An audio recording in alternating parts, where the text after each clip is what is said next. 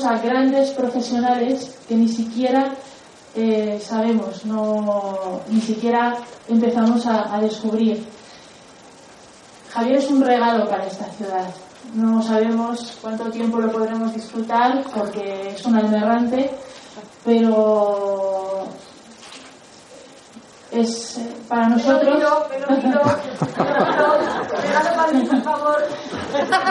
Adjudicado. Nosotros nos No sentimos unos, unos privilegiados de, de conocerlo, de que haya pasado por nuestras vidas. El conocimiento que tiene esta persona, además es un conocimiento personal, o sea, todo lo que él nos va a contar lo ha vivido, es impresionante. Está haciendo un trabajazo tremendo por y para la humanidad. y es muy interesante lo que él tiene que contarnos y de verdad a ver si a ver si empezamos a, a valorar como, como se merecen a todas estas grandes personas que tenemos aquí a la vuelta de la esquina y, bueno hablamos bien los oídos y la mente para escuchar lo que tiene que enseñarnos muchas gracias y os dejo con Javier.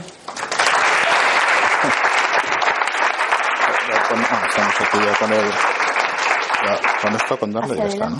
Vale. Bueno, pues buenas tardes. Después de esta presentación, eh, no sé qué, qué más. ¿no? Mejor que no diga nada, ¿no? Ya no digo nada. Eh, bueno, lo primero, eh, veréis que todo el mundo viene a la ponencia con sus mejores trajes, con su chaqueta, como salva, todo el mundo arreglado. Yo he venido bien peinado, pero yo vengo con chándal, ¿no? Y entonces eh, os preguntaría, este tipo de hippie, ¿no? Lo habéis descubierto por mis rastras, soy hippie y me gusta vestir así, descalzo, siempre voy así a los sitios, pero no. Eh, invitar a un músico a una conferencia, a una ponencia y que hable, bueno, pues yo no, no estoy acostumbrado a hablar, para eso hay gente especializada en hablar, yo estoy acostumbrado a tocar, ¿no? Eh, por eso he traído un- unos pequeños instrumentos, he traído un, poquito de, música para que luego experimentéis también un poco vosotros de lo que brevemente voy a hablar. Claro, yo puedo hablar durante una hora y os vais a casa sin, sin experimentar algo un poquito más importante que es la simple experiencia de la palabra, ¿no? Yo eh, preparé un, cacharro de estos, un PowerPoint, eh, pero que casi no me apetece hablar de lo que he preparado, ¿no? He visto, he oído cosas tan interesantes aquí que me apetece incluso tirar un poco del hilo de algunas, de, las que he escuchado desde que he visto, desde Enrique, desde Luis, desde Salva. Eh, me gustaría empezar haciendo esto, me gustaría tirar de alguna de las cosas estas. Es decir, ¿qué papel juega la música en la vida del ser humano? Pues la música es una herramienta, realmente. La música es un arte, pero es una herramienta. Es una herramienta para conseguir de todo esto que estamos hablando, de todo esto que se ha hablado aquí, también es una herramienta para ponerlo en práctica. Es decir, eh, hemos oído hablar de la autoestima, hemos oído hablar eh, del ego, hemos oído hablar del estar, del momento presente. Bueno, pues la música nos puede ayudar a hacer eso. Y fíjate, además, de una manera maravillosa, ¿no? Simplemente te tienes que sentar, te ponen los auriculares, te ponen la música apropiada y a disfrutar. Y todo eso viene solo, gratis. Quizás, como es tan fácil, pasamos de ello, ¿no? Esto, me voy a apuntar mejor a hacer un curso de, de algo complicadísimo, ¿no? Donde van a dar muchas lecciones y tal igual, y de la música paso. Pero bien, la música es un vehículo tremendamente sencillo. Cuando yo empecé a estudiar música a la edad de siete años, empecé en el Conservatorio de Zaragoza, y una cosa que, que me llamó mucho la atención cuando yo llegué por primera vez con mis siete a, a la primera clase de solfeo, entonces tenías que estudiar un año de solfeo y luego podías elegir un instrumento. Luego se vio que la mayoría de la gente dejaba la música en el primer año y ya ahora se empieza con el instrumento a la vez, ¿no?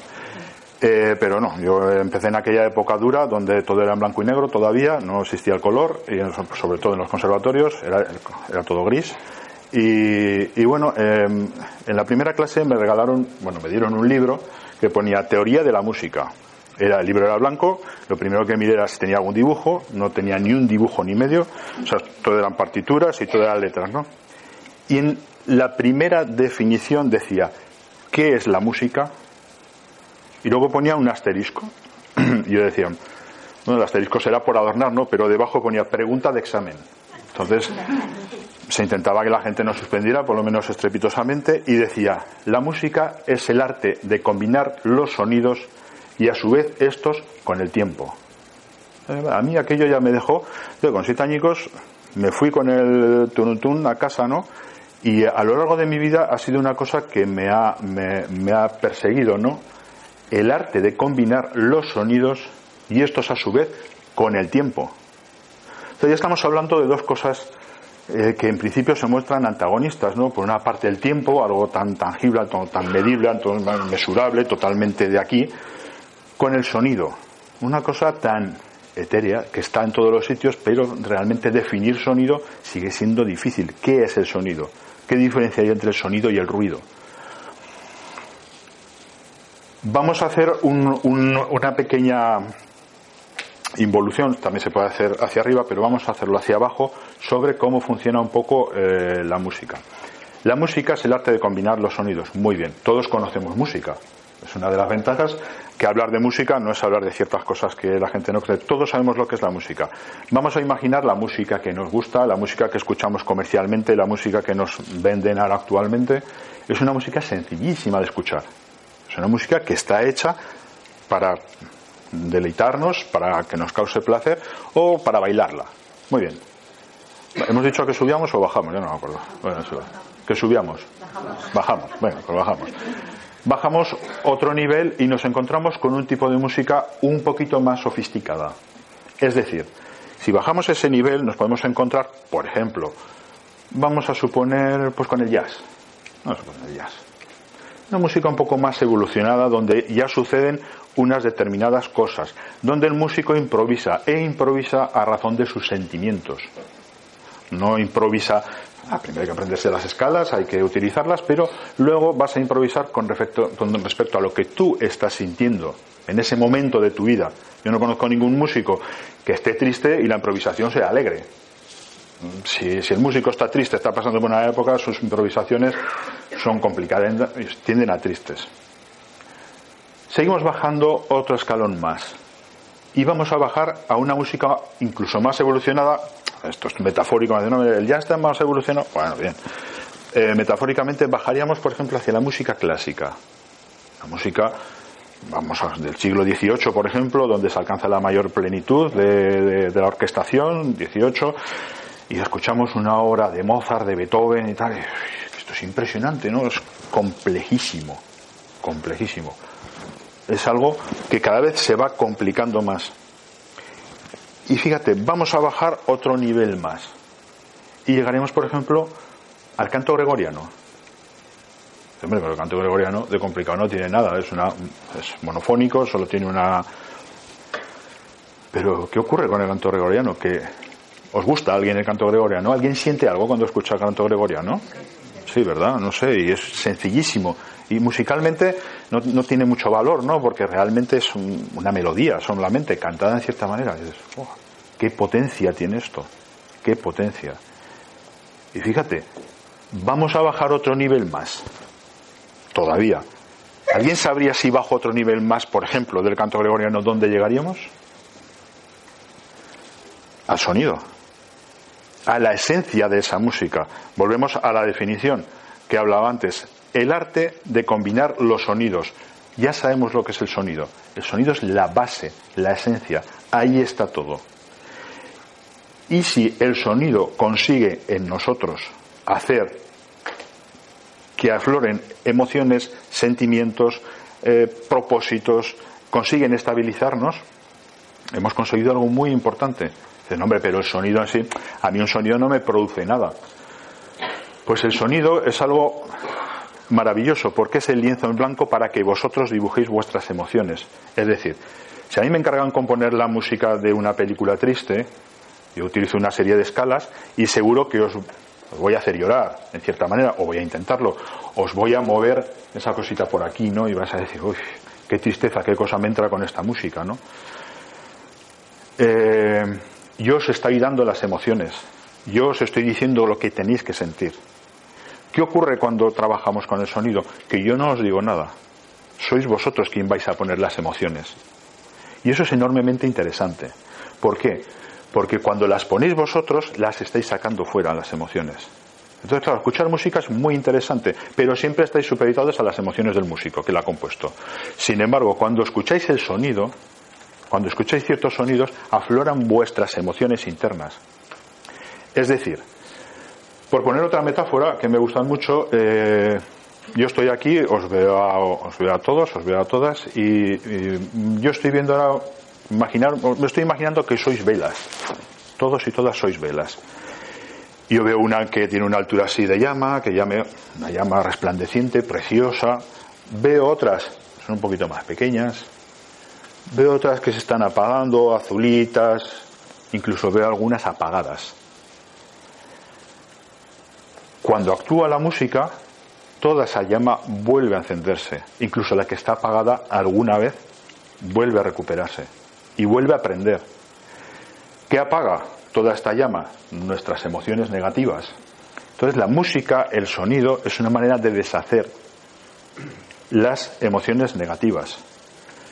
Pero muchas veces no queremos enfrentarnos a esto, ¿no? Por eso tenemos muchas herramientas, tenemos la, hipnosis, la regresión, tenemos muchas cosas que mm, aquí conocen bien, yo tan apenas lo, lo conozco, la sofrología, todas, todas estas técnicas eh, que, van a, que van a buscar la esencia de la persona, lo que ocurrió y tal y cual, lo que pasó en el pasado, para tratar eh, de poner un patrón nuevo. Como, nos hablaba esta mañana con lo de iceberg.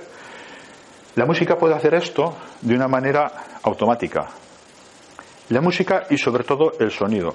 A mí me pasa cuando yo termino los conciertos, cuando hago conciertos, aquí hay gente que está en los conciertos, lo puede decir que la gente dice, pues siento unos dolores terribles, me dolía esto. Pues yo he visto cosas, eh, pues yo de repente me he visto, pues a mí me ha pasado, a mí me ha sucedido. Es precioso, o sea, habéis tenido vuestra propia experiencia, vuestra propia experiencia, no la que yo quiero que tengáis. Cuando yo hago un concierto, si yo toco una música de alguien, Mm, eh, yo estoy poniendo a vuestro servicio para que vosotros la emoción que ha dado alguien a través de mí, que soy el que está tocando, eh, os lo transmito, como os decía antes. Ahora bien, el sonido tiene ese poder. El sonido hace una cosa que yo trabajo con una biodescodificadora aquí en Zaragoza y hay una cosa que nos gusta mucho hacer, que es eh, crea enclaves, crea momentos. Entonces, Voy a poner un ejemplo. Eh, yo os voy a poner un ejemplo de algo que me ocurría a mí cuando yo era pequeño. Eh, mis abuelos se me llevaban al pueblo para pasar los veranos y en la casa de mis abuelos, en el patio de luces, eh, habitaba y trabajaba un herrero. Un herrero que, como todos los herreros, pues tiene el yunque, el martillo, y consiste en calentar el metal y en darle, ¿no? Y este hombre se ponía a trabajar todos los días a las siete y media de la mañana. Y a las siete y media de la mañana se oía el clan, clan, clan, clan. Eso era horrible. Pero a mí, en aquel momento de mi vida, cuando yo tenía 8, 9, 10 años, yo era feliz en verano. Era súper feliz porque estaba con mis abuelos, me dejaban hacer todo lo que quería, mi, madre ahí, que era la que me dejaba vivir un minuto, desaparecía, no tenía que estudiar, tampoco estudiaba para invierno, pero bueno, eh, estaba allí fenomenal, ¿no? ¿Qué es lo que ocurre? para mí, en mi vida, a lo largo del tiempo, cada vez que escucho el golpeteo de un metal me produce relajación, porque me lleva a ese momento. Esto es una cosa muy interesante si la empleamos bien. Si la empleamos mal también, pero lo mejor es emplearla bien. Es decir, vamos a buscar un sonido, vamos a buscar un sonido que inmediatamente, en una milésima de segundo, nos traslade a un estado mental que sí que queremos estar. Esto se lleva haciendo desde siempre. Lo que pasa es que los músicos pues somos bastante pillines y no decimos entonces cuando tengan ganas de hacer una música para para, para nadie encarga música, pero para un centro comercial, se hace música o se prepara música para un centro comercial, lo que estás buscando es que produzca una serie de efectos, que no son siempre el comprar más, sino el que compres rápido. Entonces, eh, cuando vamos a una tienda de ropa, ¿qué música escuchamos? algo que acelera el ritmo de nuestro corazón, algo que nos pone nervioso, algo que hace que cuanto antes salgamos de la tienda mejor. Porque lo que quieren los comerciantes es que compre la ropa, pero rápido. No que estés allí, estos pantalones me quedan bien, no, estos me estoy poniendo nervioso, mira, oye, ¿qué me llevo? Esto es que me da igual. Mm, la música la venimos empleando desde siempre así, desde antiguamente, siempre. Entonces, Eh, yo lo que os voy a invitar en primer lugar es eh, a, la, a, la, parte del concierto donde vais a poder, el tiempo es breve, solo, solo voy a dejar 20 minutos, los conciertos suelen durar una hora, donde vais a notar cómo van a aflorar ciertas cosas en vosotros. Muy brevemente, va a ser un pequeño retazo, pero bueno. Pero bueno, me tocaba hablar de la influencia del sonido y la música en el despertar del alma. Ya de momento no he hablado de esto, ¿no? Ya se me va pasando el tiempo y no me acuerdo. Relación entre los sonidos ancestrales, la música y la espiritualidad. Muy bien. ¿Qué ocurre? Cuando nosotros encontramos nuestro centro, cuando la música nos ayuda, ya sé que hay muchas otras cosas, pero yo voy a hablar de música, nos ayuda a encontrar ese centro, cuando nos ayuda a encontrarnos con nosotros mismos, cuando nos hace estar mejor con nosotros mismos, cuando nos hace amar, porque la música también nos hace amar, surge una cosa maravillosa, que nos volvemos más espirituales. La música tiene una cosilla muy curiosa, que es que estimula, yo del cerebro entiendo poco, sé que tengo uno, pero vamos, mmm, poco más, ¿no? Ya no sé ni de qué colores ni nada por el estilo. Entonces, eh, yo esto, como, como, yo no entiendo mucho, pues lo, lo, he ido transcribiendo y dice, nuestro cerebro genera experiencias que sean denominado espirituales, religiosas, divinas o de trascendencia. Estas experiencias se producen cuando se hiperactivan estructuras cerebrales pertenecientes a lo que se llama sistema límbico o cerebro emocional. Aquí tenemos la primera parte. La música y el sonido estimulan esas estructuras. Entonces ya podemos pensar rápidamente por qué el escuchar músicas o ciertas músicas, que no todas lo hacen de la misma manera, producen eh, experiencias más espirituales o más religiosas porque están estimulando una parte nuestra de nuestro cerebro, ¿no? Bueno, esto lo vamos leyendo. Desde el año 1500 ya hay constancia de la influencia de la música sobre el cuerpo humano, considerándola como un agente capaz de curar el cuerpo, calmar la mente y purificar el alma. Yo creo que esto no, no merece ninguna explicación, es, es así. Los griegos de la antigüedad dedicaron gran atención a la música no solo como instrumento para la dedicación, sino como un recurso estimulante que mejora los estados anímicos, la memoria y la concentración, cosa que también es cierto. Es evidente que la música estimula las estructuras cerebrales pertenecientes al sistema límbico, como conclusión. Ya tenemos la causa física, por decirlo de alguna manera, de por qué la música funciona así. Hay muchas más. O sea, yo me he dedicado la mayor parte del tiempo a estudiar cómo el sonido ejerce una acción física sobre el cuerpo, un poquito menos emocional y hasta hace muy poco no había ido a la última, pero actúa a los tres niveles. La música y vuelvo a repetir, el sonido. Me refiero siempre al sonido como una música sin mensaje, en cual el mensaje lo vais a poner vosotros. Algunas veces no lo vais a encontrar el mensaje, o algunas veces os llegará más adelante el mensaje, pero el mensaje lo vais a encontrar. Vamos a ver, voy a terminar con el power este que había puesto y luego ya sigo diciendo lo que me apetece. La música y la vida espiritual se complementan. A través de la música podemos profundizar en nosotros mismos en la búsqueda del autoconocimiento y de la verdad, puesta que ésta tiene origen en nuestro interior. La música favorece que se alcance un estado de mente y espíritu superior al normal. Por eso se ha definido también como el lenguaje del alma. Quizá fuera esta la sensación de Robert Schumann cuando expresó que la música es el lenguaje que, nos permite que me permite comunicarme con el más allá. Esto lo escribe Jordi José Berrocal, eh, vive en Barcelona, es un gran comunicador sobre los efectos de la música en el ser humano y un gran investigador. Y no solo lo decía Schumann, eh, supongo que la mayor parte de las personas sabéis que Bach, eh, quizás uno, bueno, y para mí uno de los músicos más espirituales que existieron, Bach después de tener 20 hijos, con lo cual también conlleva un ratico de tu vida tener 20 hijos, ¿no? Eh, terminó siendo cura. Terminó siendo cura. Aborrecido, supongo, ¿no? Pero bueno, tuvo dos mujeres, supongo que las dos mujeres estarían aborrecidas también, porque una detrás de otra, vamos, eh, no, no a la vez. Pero tuvo 20 hijos vivos y luego terminó siendo, o sea, terminó canonizado y siendo cura. A Vivaldi le ocurrió lo mismo. A, a Telemann o a Handel le ocurrió lo mismo. Curioso que le ocurra lo mismo, ¿no? Que llegan al mundo de la música y luego al final de, porque todos lo hicieron al final de, sus vidas, eh, terminan en ese proceso, ¿no? algo sucedería, algo tendría razón esto que acabamos de leer, porque ellos, a pesar de ser de la antigüedad, también tenían sistema límbico. O sea, entonces, supongo, ¿no? Tampoco yo, como no entiendo el cerebro, tampoco, bueno. El músico y el maestro sufí, eh, bueno, este no sé cómo se dice, afirma que la música es el lenguaje de la belleza. Eleva el alma del hombre más allá de las religiones. Muy importante, más allá de las religiones.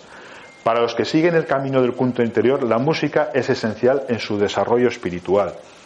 Los que alcanzan la par perfecta, Nirvana, Samadhi, lo consiguen más fácilmente por medio de la música. ¿Qué? Apertura de las facultades intuitivas y el despliegue del alma son efectos de escuchar la música. La música es el principal medio para despertar el alma. No existe nada mejor. Es el camino más corto y directo hacia Dios. Entonces, si lo hubiera dicho yo, os lo, no lo creéis, pero lo dice un, filósofo sufí que, también era músico, ¿no? Eh, bueno, si lo queréis copiar luego os lo digo de memoria. No lo creáis, ¿eh? He hecho una pequeña lista porque, claro, la gente, cuando yo hablo de música espiritual, lo, primero, y, sé que alguien, por ahí, alguien lo ha pensado, si todas las músicas sirven para lo mismo, y siempre eso es que me pregunta, ¿y el heavy? Yo siempre digo, hombre, a poner. Y los Beatles y. Ay, pues. Yo ahí siempre me veo en, un pequeño problema, ¿no? Porque a, mí de pequeño me gustaba Aaron Rojo, ¿no? Ya no sabréis quién es, Dios, que soy ya mayor.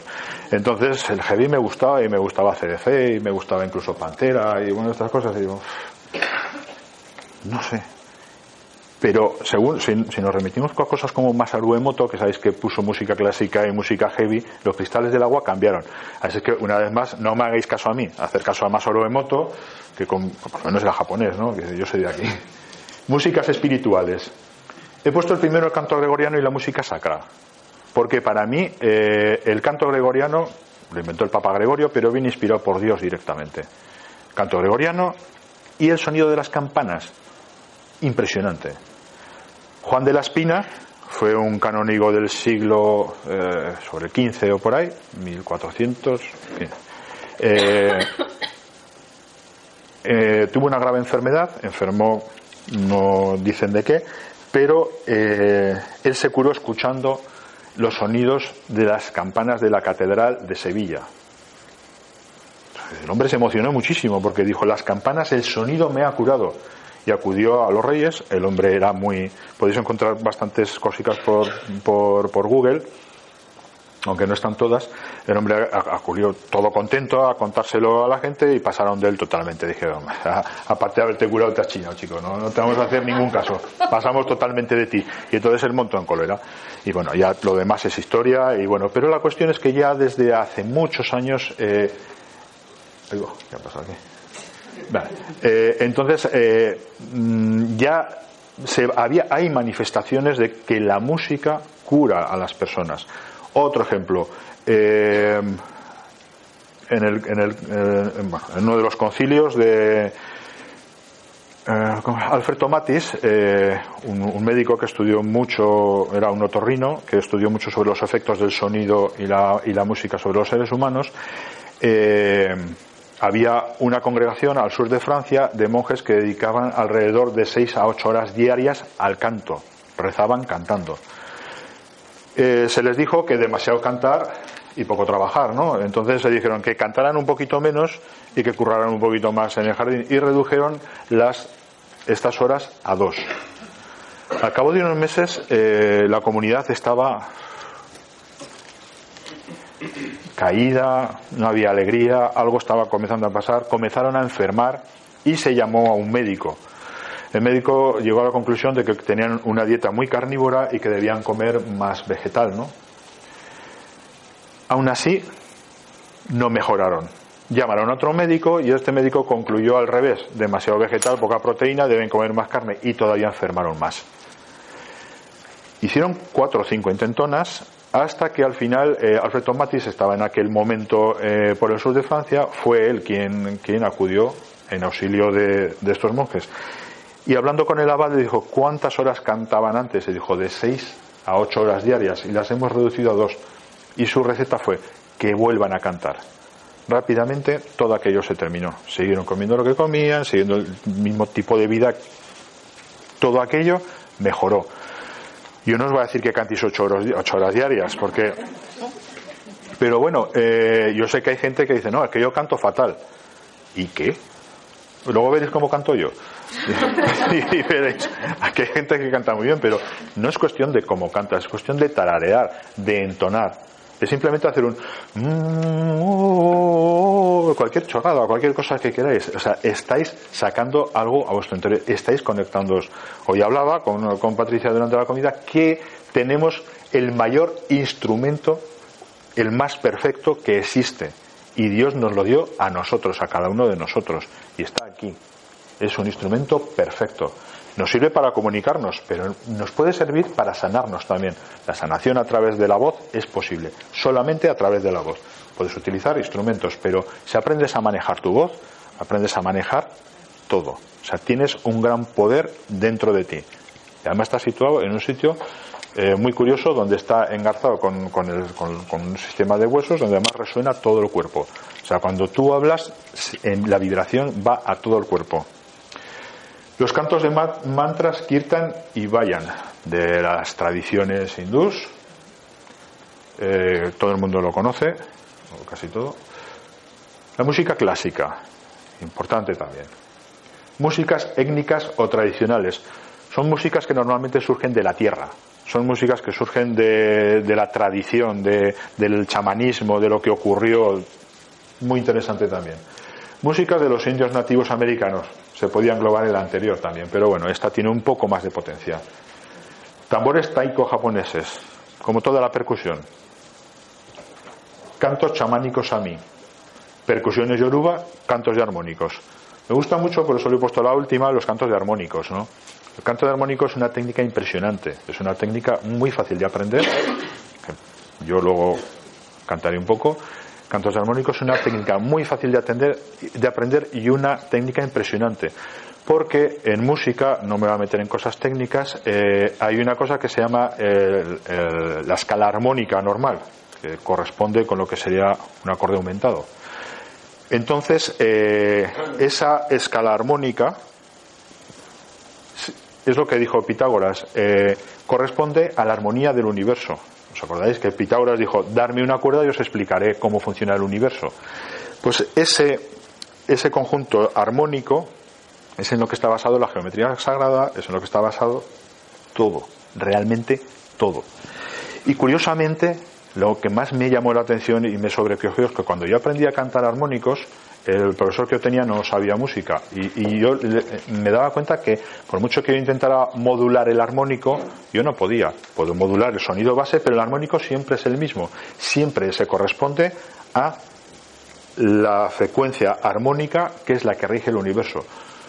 Con lo cual me llamó muchísimo la atención y dije, joder, qué bien hechos estamos. Qué bien hechos estamos porque somos perfectos somos todos perfectamente perfectos, porque todo el mundo tiene, todos vosotros, al hacer los armónicos, cantamos la misma secuencia y no la podemos variar. ¿Por qué? Porque somos perfectos, porque estamos diseñados conforme a la geometría sagrada y conforme a unos fundamentos tremendos. Cuando nos movemos un poquito de enfermamos, vamos a poner o tenemos emociones negativas, solamente deberíamos cantar esto porque por el principio de resonancia, que todos conocéis, o sea, yo estoy hablando, pero están vibrando las cosas. Poner la mano aquí, probablemente yo que tengo una voz grave, también vas a notar esa vibración. Yo estoy hablando, pero vosotros estáis vibrando con mi voz. Si yo os doy un patrón, si vosotros os habéis desafinado un poquito y yo os doy un patrón afinado, el principio de resonancia va a hacer que vuestro cuerpo vuelva a su sitio. Entonces, esto es la base de la terapia con sonido y también es la base de lo que os digo. A partir de ahí vamos escalando niveles hacia la espiritualidad. porque si no me voy a hablar y luego ya no toco. Y dices, eh, sí, sí, ¿no? Aún me quedan diez minutos. A ver qué he puesto aquí. Instrumentos marcadamente espirituales. Todos. Pero bueno, he hecho una pequeña selección de algunos. Eh, por ejemplo, yo toco el violín. Ah, pues bien, también, o sea, no hace falta que, toques otra cosa, o yo toco el piano, yo toco la guitarra, muy bien. Pero yo invito mucho a la gente a que toque instrumentos sencillos. Claro, porque cuando yo hablo de que practiquéis algún instrumento, todo veces, ya tengo que ir al conservatorio, tengo que aprender solfeo. No. Hay muchos instrumentos que no hace falta nada más que soplar. Son escalas sencillitas, se aprenden a tocar. Pues mira, eh, me trajeron a mí una flauta de, Chile este jueves, me llevo a casa y a mí la iba a traer hoy para tocarla aquí, ¿no? Y yo dije, bueno, espérate Javier un poco, que no conoces a la gente y van a decir, joder. Entonces, son instrumentos muy sencillos, tienen cuatro notas. Son, la flauta esta es la, eh, ¿os acordáis? Claro, es que volvemos a lo mismo. Algunos se acuerdan de aquí porque tiene mi edad de Kung Fu, el, maestro, eh, os acordáis que muchas veces, aparte de repartir alguna leña por ahí, pues eh, se sentaba y tocaba una flauta. Esa flauta eh, es una flauta, mm, una flauta espiritual, una flauta tiene un nombre y se conoce como flauta kung fu, ¿no? Solamente tiene cuatro notas. Tocar y escuchar esa flauta baja tus estados de, de estrés o ansiedad a niveles increíblemente bajos y además eleva la vibración. Lo que hablábamos por aquí de elevar la vibración. ¿Cómo elevamos la vibración? ¿Cómo podemos elevar la vibración? Sobre todo con amor, pero también con música. Y con música y amor, música e intención igual a sanación, que dice Jonathan Goldman. Entonces, eh, instrumentos marcadamente espirituales. La voz, el primero, fundamental, ya os lo he dicho. Cantos, rezos, recitados, salm, lo, lo que queráis, o sea, cantar lo que queráis. Desafinado, también vale. O sea, no os preocupéis, o sea, no os preocupéis. Pero cantar, hemos perdido eh, esas ganas de cantar, ya nadie canta. Antes cantaban, nuestras madres cantaban siempre cuando hacían las, las, coladas y las cosas, ¿no? Y, los albañiles cantaban en la obra y silbaban y, cuando pasaba una chica le dedicaban una canción, siempre con un mm. contenido que hablaba mucho de sus caderas. Pero eh, cantar, cantar, o sea, es importante cantar, es importante que cantéis. Si canto bien, pues si cantas bien mejor, pero bueno, sobre todo para los que te escuchan, ¿no? Pero para ti te va a dar igual. Las flautas de diversas culturas. La flauta es un instrumento muy curioso que, como siempre digo, ejerce un, poder eh, que en quien la escucha y sobre todo a quien la toca. Pero yo no, hoy no he traído ninguna flauta, pero yo toco una flauta y yo siempre digo, fijaros, eh, ahora voy a dejar de tocar la flauta y voy a seguir haciendo lo mismo. Y claro, yo hago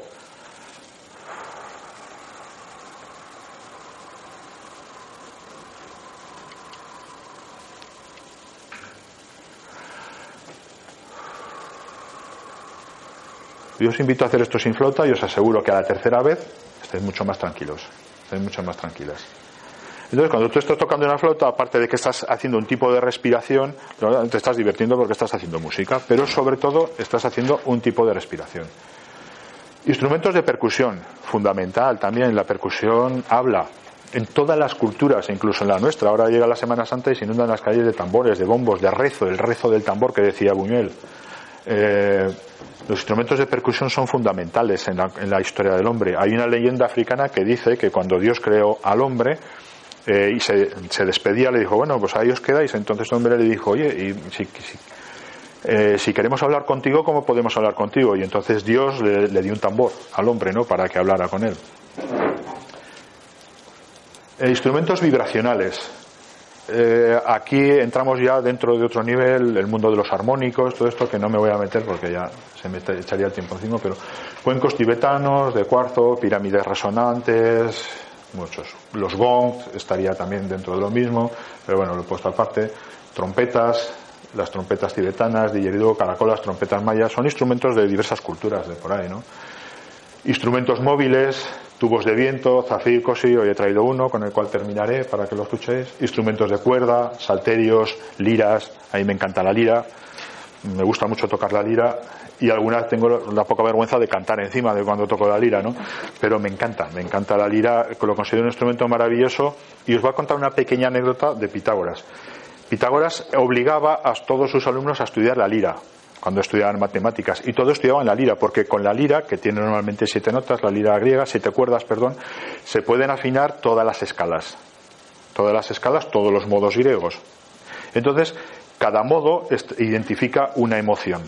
Entonces, Pitágoras, cuando los veía, os cuento la anécdota tal y como es, estaba un día Pitágoras en su, en su casa tranquilamente y escuchó unos juramentos y vio pasar uno de sus alumnos jurando y gritando y igual. Entonces lo paró y le dijo, ¿qué te pasa?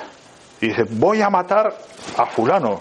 pero vamos, vamos a ver, cálmate un momento, pero ¿por qué lo vamos a matar? Porque se está acostando con, mi novia o con mi mujer o se está acostando con él y lo voy a matar y tal. Entonces Pitágoras le dijo, vamos a ver, cálmate un momento, coge tu ligra, andar en una escala dórica y tócala.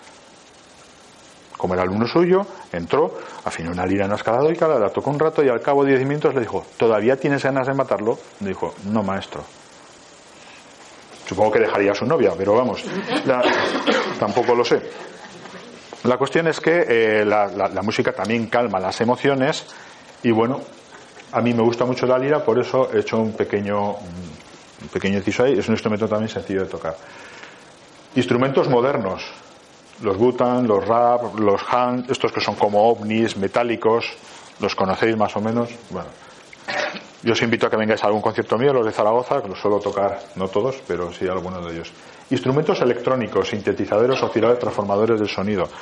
El sintetizador es importante también, eh, a pesar de que sea electrónico.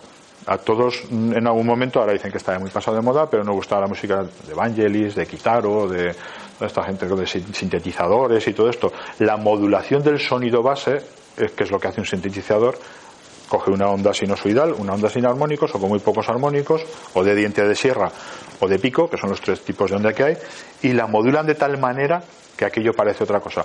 Pero al fin y al cabo estamos trabajando en la física de la música. Y por último, los sonidos de la naturaleza. También importantísimos. Es muy importante escuchar un río, escuchar una tormenta, sobre todo si estás en casa. Eh, no sé, escuchar el canto de, las aves, de los grillos. Volvemos a lo de siempre, porque eh, os, voy a contar ya la última anécdota, la última historia sobre cómo el sonido hace un engrama, creo que es que se dice así, ¿verdad? Engramas son los que. Engramas. ¿Cómo hace engramas con el ser humano? Eh, hay una cosa que descubrimos hace poco, eh, que. Y hay un tambor, que hoy no lo he traído tampoco, pero bueno, eh, cuando el feto está dentro del vientre tiene los oídos llenos de líquido amniótico. Y una terapeuta del sonido estadounidense estudió qué es lo que escuchaba. Aparte de escuchar los sonidos amortiguados desde fuera, lo que estaba escuchando era un sonido, si no igual, muy parecido al del mar. Cada vez que la madre se mueve, se mueve ese líquido, se mueve todo lo que hay dentro. Ella creó una especie de tambor con unas bolas dentro que imitan ese sonido entonces, eh, yo me he encontrado muchas veces a gente eh, que a casi todos nos relaja el sonido del mar, pero ojo, no a todos.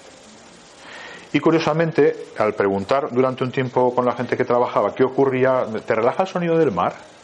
Eh, sí, me encanta. Muy bien, una información interesante. ¿Hay alguien que, que, le ponga nervioso el sonido del mar? Vale, fenomenal, es una maravilla. Hay gente que sí que le pone nervioso el sonido de, las olas, el sonido del mar. Y lo que sí hemos podido constatar es que ese sonido, cuando te pone nervioso, normalmente se debe a un embarazo o a una época de embarazo donde, como decían esta mañana, como decía Enrique esta mañana, hay unas emociones por parte de la madre que se están transmitiendo de adrenalina, de todo esto, al feto. Entonces identifica y se queda con el sonido, con ese sonido de líquido amniótico como algo estresante y cuando se escucha el mar se estresa. De todas maneras, eh, el, hacer la prueba eh, y acercaros al mar, y no siempre va a aparecer, porque claro, lo ponemos como muy idílico, el sonido del mar, muy bonito y tal y cual, pero muchas veces sí que es verdad que os podéis acercar y al cabo de un rato pensáis, empezaréis a sentir una incomodidad. Entonces, eh, bueno, pues ya podéis saber más o menos de por dónde viene eso, ¿no? el sonido nos acompaña también desde que nacemos y va creando pequeños enclaves como el que me pasó a mí en casa de mis abuelos y como, eh, por ejemplo, ¿a quién pone de aquí nervioso el tac, tac? Levantar las manos, ¿a quién pone nervioso? ¿A quién le tranquiliza? ¿Sabéis por qué ocurre esto? Nuevamente por lo mismo, o sea, eh, ¿eh? Que son raros. No, no, sí. el más raro soy yo aquí. Entonces, eh, ocurre muy sencillo.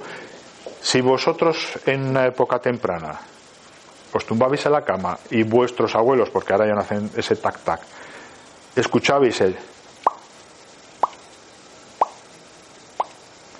y os dormís tranquilamente y plácidamente relajadas, eso se queda para siempre. El cerebro lo, adopta como algo relajante, como algo que induce al sueño. Y algunas veces esto induce al sueño.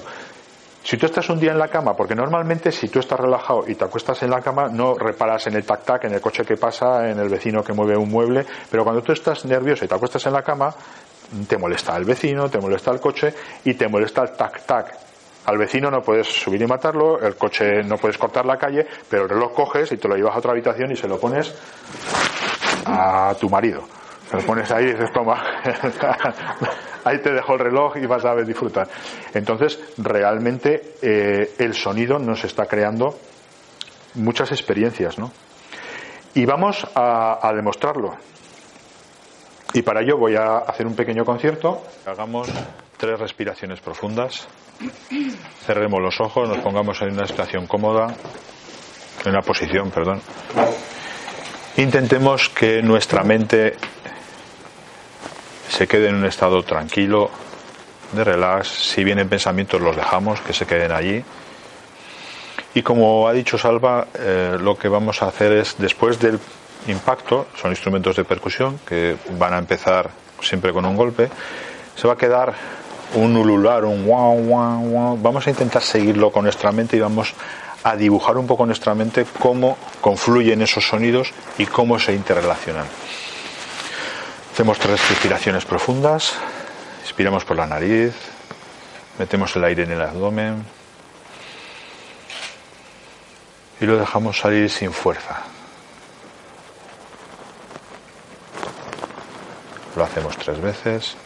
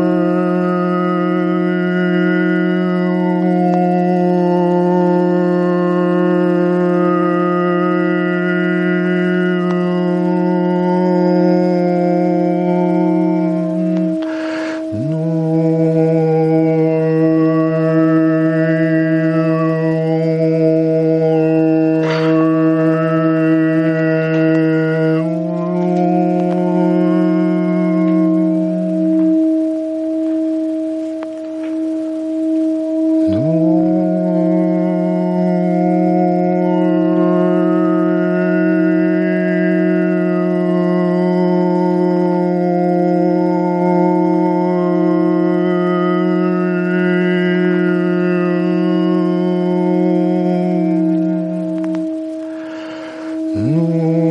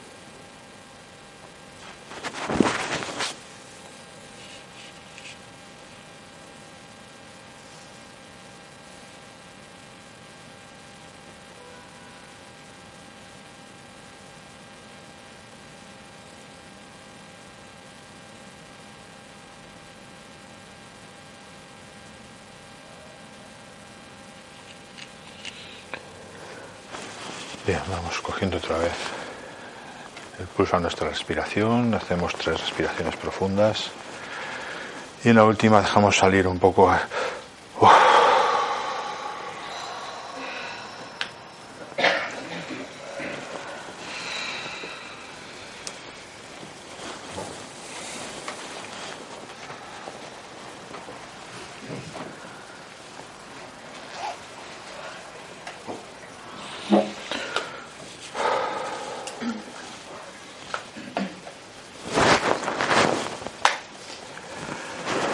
Pues bien, muchas gracias por, por este momento.